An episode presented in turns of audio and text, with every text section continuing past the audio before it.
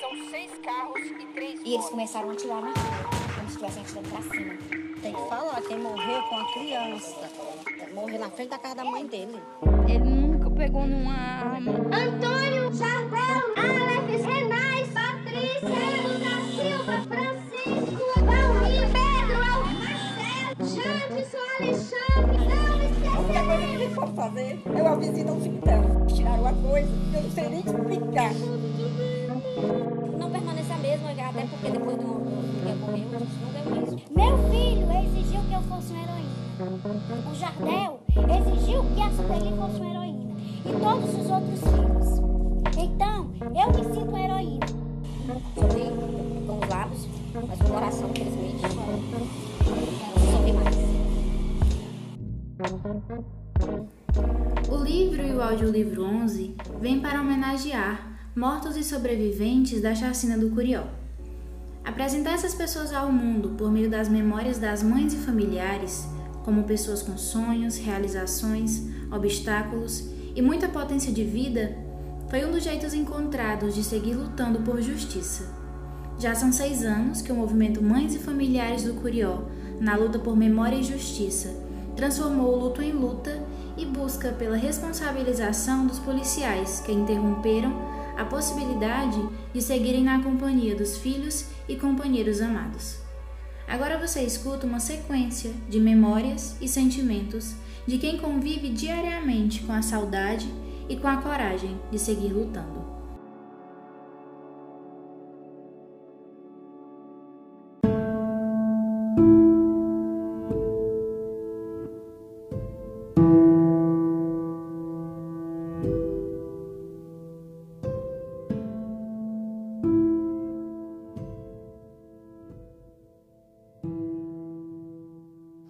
Eu vejo o banner dele na parede, quando eu vejo alguém falar sobre o Aleph com tanto entusiasmo, o quanto ele era vivo, andava de skate, frequentava o Cuca e começou a frequentar as reuniões para trazer melhorias para a periferia. Então eu vejo que eu tenho que permanecer nessa luta e seguir em frente, porque ele não realizou esse sonho, mas eu estou realizando por ele.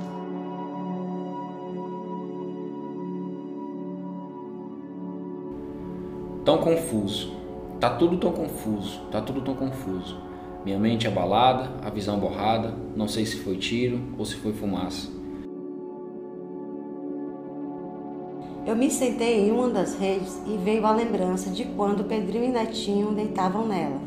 Foi aí que minha ficha caiu. As redes armadas mantinham aquela sensação de que eles não estão mais aqui, mas vão chegar já já.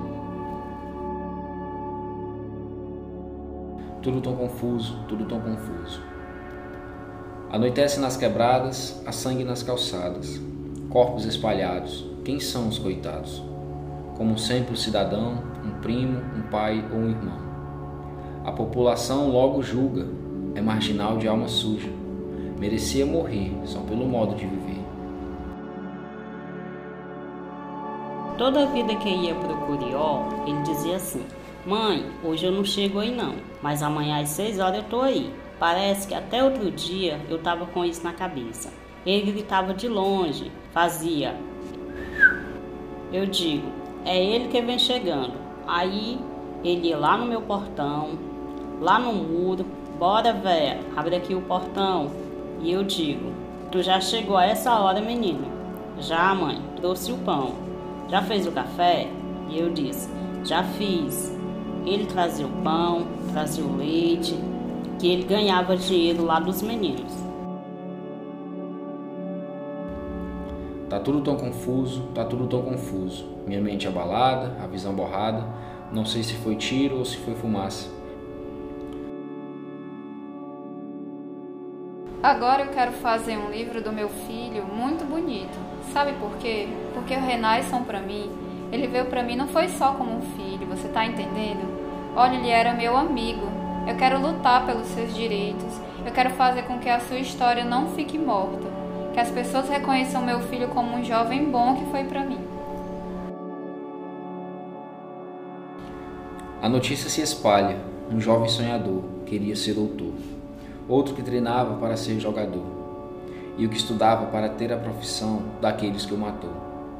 Tá tudo tão confuso, tá tudo tão confuso. Minha mente abalada, a visão borrada. Não sei se foi tiro ou se foi fumaça. Quando ele começou a crescer e a andar, o negócio dele era jogar bola, brincar de bicicleta, de patinete, tudo que fosse de brinquedo radical é o que ele mais gostava. Tinha aqueles tico-tico, que eram aquelas motinhas pequenas, né? Ixi, esse ele gostava demais. Principalmente aquela parte de ficar em pé em cima dela. Isso aí, ele tanto caía, machucava o rosto, a perna, mas não tinha negócio de ficar chorando. Minha relação com meu filho era ótima. Ele não era menino de ficar com mau humor, de ficar de cara feia. Ele tinha sempre um sorriso no rosto, sempre. Podia ser qualquer momento. Aqueles momentos, não naqueles momentos ruins para ele, ele ainda tirava sarro ainda saía rindo. Tá tudo tão confuso, tá tudo tão confuso. Minha mente abalada, a visão borrada. Não sei se foi tiro ou se foi fumaça. Tudo tão confuso, tudo tão confuso. O grande sonho de Gilvan, meu companheiro, era trabalhar como cozinheiro. Mas infelizmente esse sonho foi interrompido por essa tragédia dos 11. Uma coisa muito triste, que só em falar eu fico com nó na minha garganta. Daí todos os sonhos dele foram interrompidos por essa tragédia. O Gilvan, como pai, dava a vida pelos seus filhos. Ele era muito carinhoso, muito atencioso com os filhos, tudo era para os filhos. Ele não deixava faltar nada para os filhos dele. O maior bem dele eram os filhos. Tudo tão confuso, tudo tão confuso. Todos pensamos em segurança e perdemos a esperança, pois o policial matou uma criança. E o político, que parecia de confiança, só se preocupou com a sua poupança. Eu fui a primeira pessoa a chegar lá. Eu fui a primeira pessoa a presenciar e a tocar em cada um deles. Até hoje eu não entendo por que eu não consegui chegar perto do meu filho enquanto ele me chamava. Porque a minha intenção era agir, chamar a polícia, chamar o SAMU. Eu queria salvar aquelas vidas. Então, se eu chegasse perto do meu filho, eu não ia conseguir fazer nada. E ele me chamava e eu não ia. Minha mente abalada, a visão borrada. Não sei se foi tiro ou se foi fumaça. Tudo tão confuso, tudo tão confuso. Tá tudo tão mais confuso.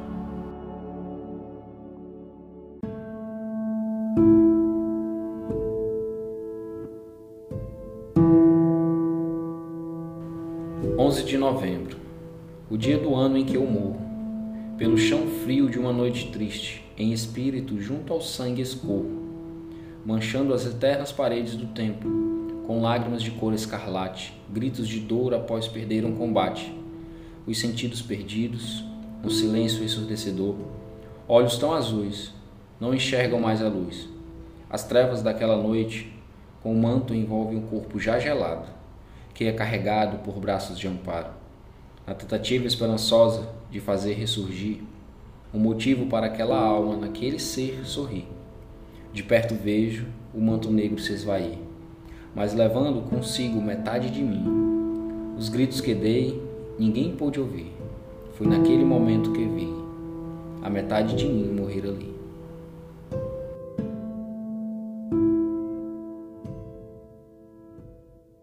Você ouviu mais um episódio do Audiolivro 11, uma produção do Movimento de Mães e Familiares do Curió, em parceria com o Sedeca Ceará. As histórias que você acabou de ouvir são relatos de mães e familiares de vítimas da chacina do Curió. Roteiro e locução: Suzana Moreira. Gravação e edição do episódio: Dani Guerra e Suzana Moreira. Trilha musical original: Bruno Haas. Ilustrações para a arte da capa: Eduardo Moiano.